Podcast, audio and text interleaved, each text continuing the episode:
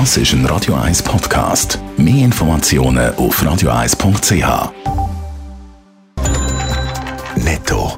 Das Radio 1 Wirtschaftsmagazin für Konsumentinnen und Konsumenten wird Ihnen präsentiert von Blaser Greinicher. Wir beraten und unterstützen Sie bei der Bewertung und dem Verkauf von Ihrer Liegenschaft. blasergreinicher.ch Dave Burkhardt.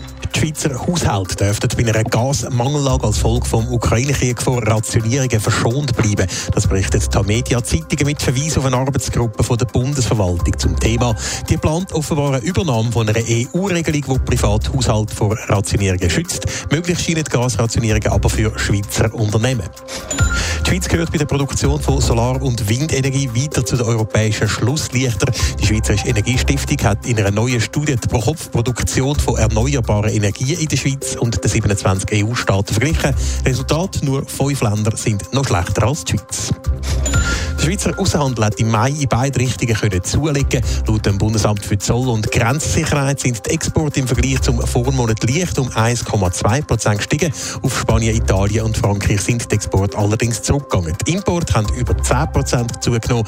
Der Handelsbilanzüberschuss beträgt 2 Milliarden Franken. Die Benzin- und Dieselpreise sind im Moment wegen dem Ukraine-Krieg sehr hoch. Das könnte vielleicht beim einen oder anderen Autofahrer dazu führen, sich Gedanken über die Anschaffung von einem Elektrofahrzeug zu machen. Aber Dave Burkhardt, E-Autos haben in der Schweiz immer noch schwer.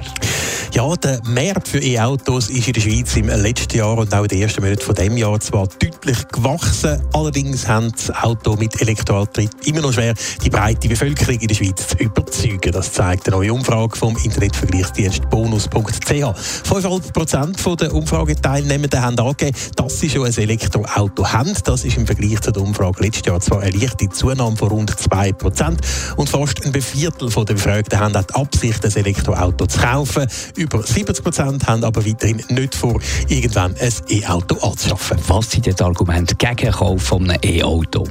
Am meisten stören offenbar die Umweltauswirkungen von der Batterien in E-Autos. Das haben fast ein Viertel äh, angegeben in dieser Umfrage. Auf praktisch den gleichen Wert kommt der Kaufpreis vor der begrenzten Reichweite und dem Mangel an Ladestationen. Aber es gibt natürlich durchaus auch Gründe, die für die Anschaffung von einem E-Auto würden sprechen. Für knapp 40 Prozent der Umfrageteilnehmenden sind das die ökologischen Aspekte. 16 Prozent sind die Wirtschaftlichkeit wegen der tieferen Betriebskosten als Pluspunkt. Für jeden Zehnte ist es die geringere Lärmbelastung. Allerdings hat auch fast jeder Fünfte angegeben, dass er bei E-Autos gegenüber Autos mit Verbrennungsmotor kein einzige positive Aspekt sieht.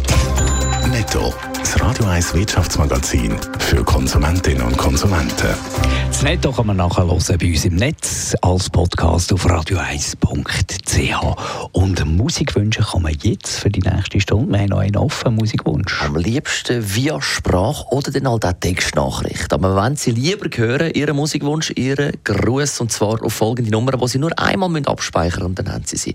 079 254 01 01. Dort drauf ein Musikwunsch als Sprachnachricht abschicken. Nächste Stunde wieder erfüllt. 079 254 01 01.